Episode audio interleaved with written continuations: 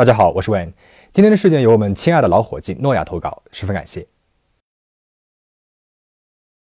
哦，对了，我们最新的会员影片《冰人连环杀手》上线了，还没有看过的小伙伴记得去收看哦。二零零六年冬天的韩国京畿道，整个城市人心惶惶。一个月内接连失踪了好几个女性，她们失踪的地点呢都不一样，但是手机都处于关机状态，而且受害女性的特征非常相似。警方怀疑这很有可能是同一个人所犯下的案件。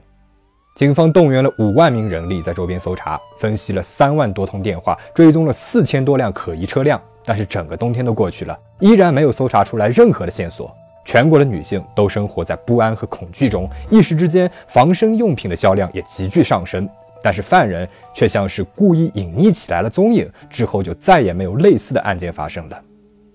一直到两年之后，冬天再度的来临，二零零八年的十一月开始，又有多名女性失踪。由于犯人只是在冬天犯案，人们把他称为了“冬天杀人魔”或“日历杀人魔”。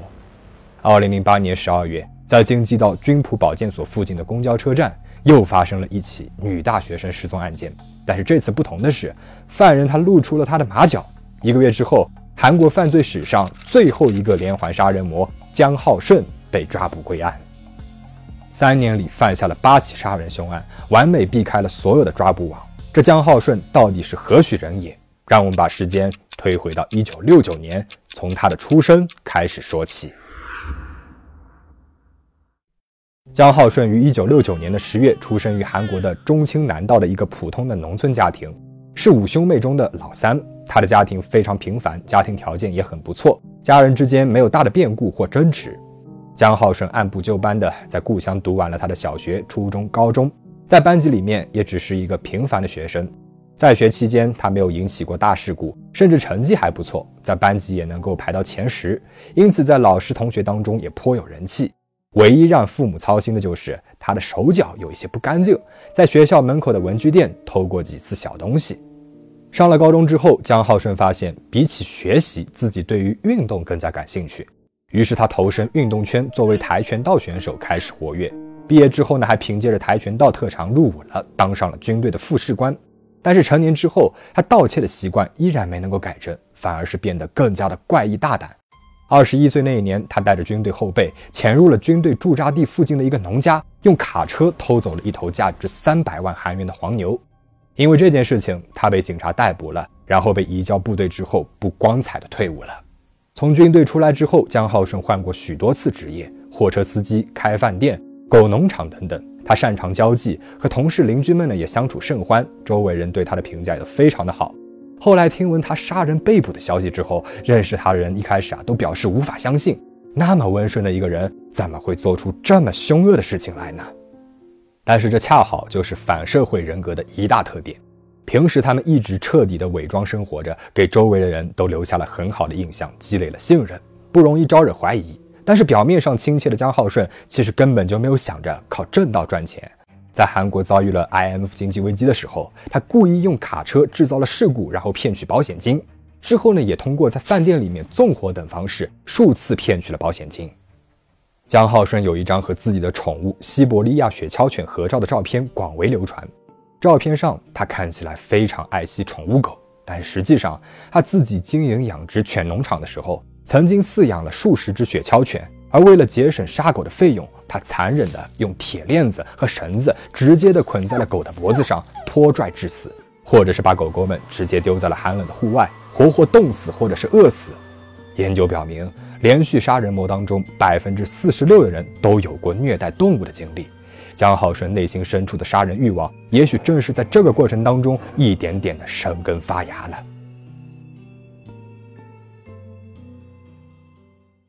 姜浩顺的长相颇为周正，他对自己的外貌和男性魅力也很有自信。熟人们称他身边不缺女人，多的时候甚至同时和好几位女性交往。从1993年开始到2005年，十二年里他有过四段婚姻，每一段婚姻留存的时间也都越来越短。而且每一段婚姻当中，他也并没有安分守己，甚至还公然的让熟人给自己介绍女人，或者是开车在大街上寻找艳遇对象。姜浩顺和第四任妻子同居过三年，带着前几段婚姻中生下来的孩子一起住在了岳母家里面。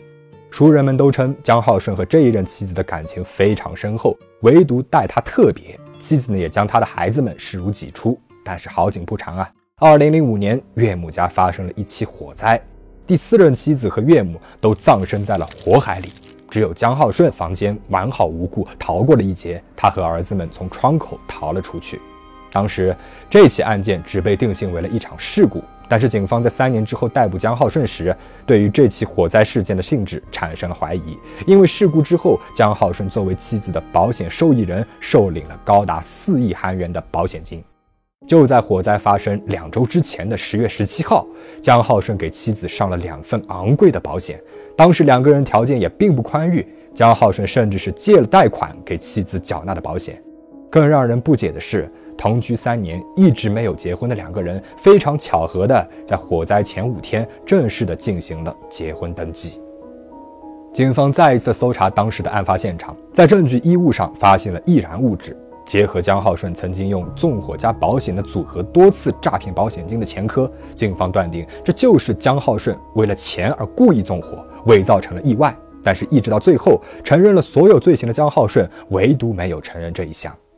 据周围人说，第四任妻子死后，江浩顺仿佛是遭遇了极大的打击，呈现出来了一副失忆的模样，整日出入娱乐场所，在全国各地游荡度日。然后就是在这段时期，为了摆脱这种来源不明的空虚感，江浩顺开始寻求杀人的快感，开始了他长达三年的杀人游戏。江浩顺的猎物主要分为了两类：练歌房服务员和路上遇到的陌生女性。他们不仅年龄相同，而且身材呢也都娇小纤细。一方面有可能是身材娇小的女性相对来说更加容易下手，还有一个原因就是江浩顺的周边人都说他对于女性的外貌非常敏感，女朋友只要稍微胖了一点都会被他要求减肥。那他的作案手法呢也可以说是极为的单一。当地的民风非常淳朴，邻里之间经常搭乘顺风车。他就是利用了这一点，在寒冷的天气里面，故意来到了公交车稀少的车站，主动邀约独身一人的女性，然后送他们回家。江浩顺长得不错，面相亲切和善，第一眼看到他的人绝对不会将他和杀人魔联系在一起。而且他的口才也很出众，若有女性拒绝搭乘他的车子，他会反过来质问：是不是把他当做坏人了？然后让对方产生是自己不好的负罪感。当时的公交车站还没有时刻表，在天气极其寒冷的户外，不知道要等多久才能够等到班车。江浩顺呢，就是利用了这样利于犯罪的环境，通过好感型外貌和口才打破了受害者的警戒心。而在他们被诱拐上车之后，等待他们的却是卸下了好好先生面具的杀人魔。江浩顺他非常狡猾，他会在显眼的车前排上放上自己和宠物狗拍的照片，让上车之后的受害者放松警惕。开出了一段距离之后，他便触动改造后的机关，将受害人放倒在车后座上，将其进行侵犯和杀害。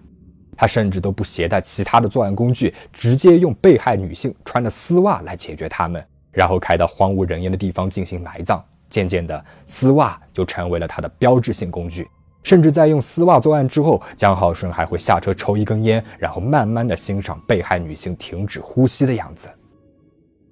由于找不到失踪女性的尸体，也没有监控摄像和目击证人，警方虽然派出了大量的人力，但是调查一直处于僵局。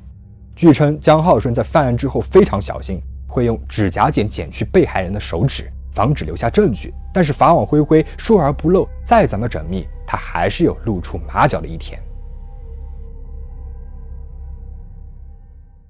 二零零八年十二月十九日下午三点，在京畿道军浦保健所附近的公交车站，一名女大学生失踪了。而就在四个小时之后，一个身着黄色外套、戴着假发和口罩、举止奇怪的男人出现在了银行监控摄像头的画面当中。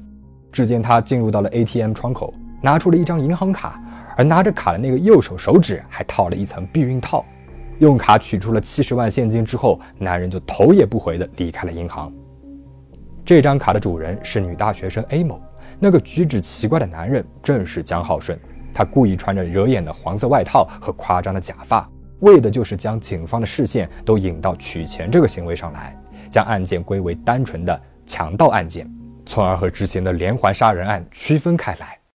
警方对这条路线上的所有监控摄像头进行了调查取证，在数万个画面当中，一名观察员发现了奇怪的一幕：画面当中，男性驾驶员单手驾驶，右手直直地伸向了副驾驶位下面，这样的姿势仿佛是在死死地按住了什么东西。警方找到了车辆的登记信息，这辆车子所有人是一名女性。警方立刻联系了这名女性，她不是别人，正是江浩顺的母亲。江浩顺母亲和警察说，这辆车子平时一般都是儿子在开的。警方顺藤摸瓜地找到了江浩顺本人，他却解释，当天是开车见了他的女朋友，然后就马上回家了。接受警察问询时，江浩顺的表现非常自然，一点不见漏洞。但是当天晚上，可能是出于被警察盯上的恐惧和销毁证据的目的，他将两辆平时驾驶的车子全部放火烧毁，甚至还报警谎称自己的车子遭遇了事故。这样的举动进一步的落实了他的嫌疑，警方立刻控制住了他，并且最终通过银行监控摄像头里拍到的他的手部关节的特点，击溃了江浩顺最后的心理防线，从他的嘴里面撬出了自白。在被逮捕之后，江浩顺也展现出来了无比傲慢的高姿态，仿佛自己不是来被定罪的，而是陪着警察们玩一场游戏。他在供认之后也非常冷静，从来不会主动的提起什么。对于刑警们好奇的问题，一个也没有回答，委婉地转移开了话题，来掌握谈话的主动权。在警方拿出了确凿证据之前，他绝对不会承认，甚至还会讥讽地劝警察们说：“和自己谈话的这时间里面，还不如去多找一些证据来呢，比如多对比一些 DNA 啊。”而当刑警和专家们想要进一步的试探他的时候，他总是会事先的看透意图，以你想要来分析我吗？那我就来教教你好了的态度，不断的试图在对话当中占据上风。许多连续杀人魔进入了监狱之后，出于夸耀自己成就的心态，总会将自己的一些陈年老案也主动的透露给警方。但是江浩顺呢，却非常的沉默，只要没有明确的证据，他是绝对不会认案的。面对这样的高智商、高情商的反社会人格罪犯，警方也深觉棘手，费尽千辛万苦和江浩顺斗智斗勇，最终也只获得了八起案件的明确证据。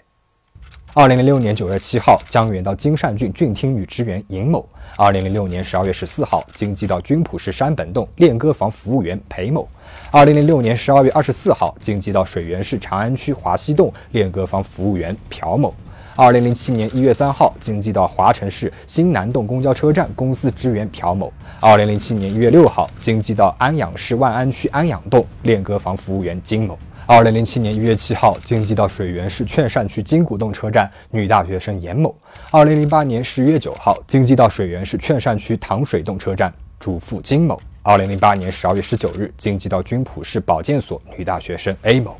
江浩顺被逮捕的日期刚好临近过年，隔天呢就被警方带去了现场进行还原。现场自然是来了非常多的摄像头和记者，但是他的个人信息一经公开，他竟然和警方抗议。我的脸被公开了，我的孩子们怎么办？甚至还要求警方到春节过去了再播报自己的视频，因为过年聚在一起看到了新闻，会让孩子们受到很大的伤害的。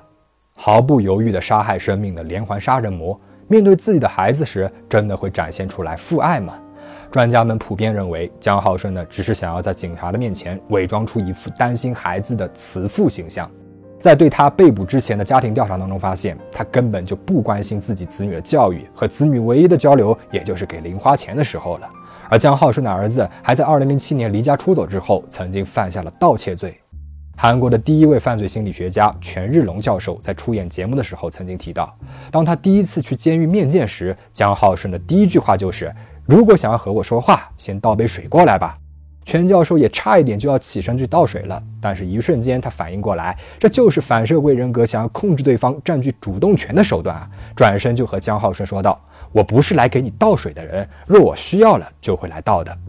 专家们认为，比起之前任何一个无恶不作的连环杀手，江浩顺他都要更加的接近西方犯罪心理学中所说的反社会人格画像。特别是江浩顺和美国二十世纪七十年代的连环杀人犯、拥有俊秀外貌的西雅图大学法律系学生泰德·邦迪有着非常多的相似之处。他们杀人没有目的，只是为了享受这个过程当中的快感。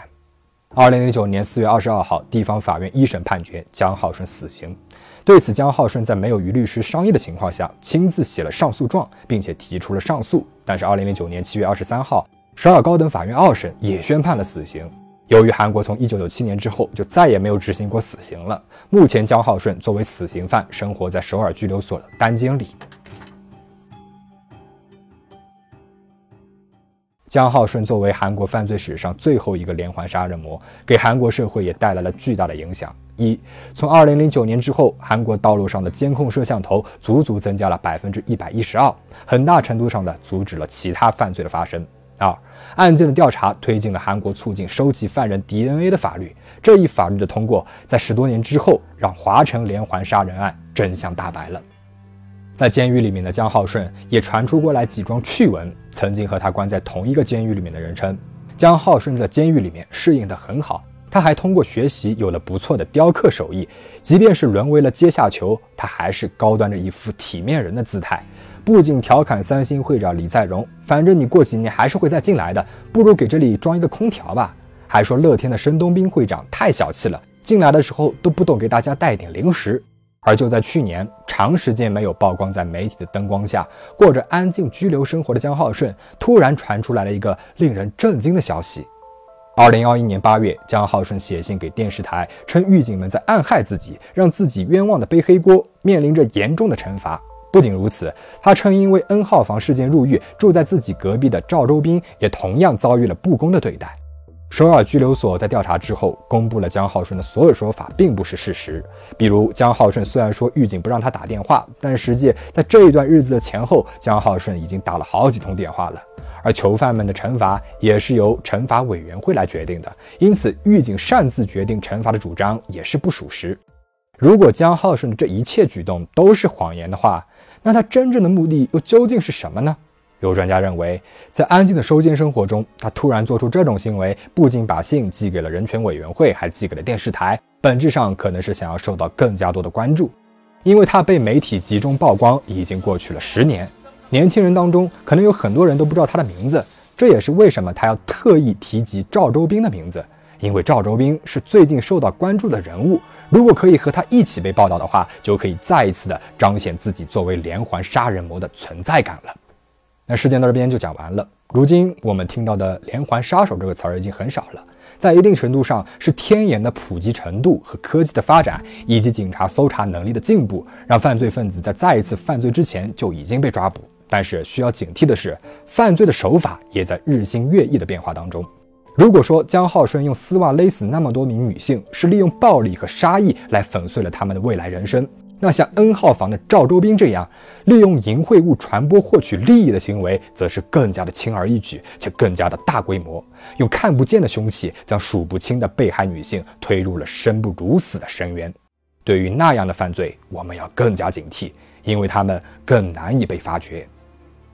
那你对于今天的影片有什么想要说的吗？欢迎留言讨论。最后，请大家保持警惕，保持安全。我们下期再见。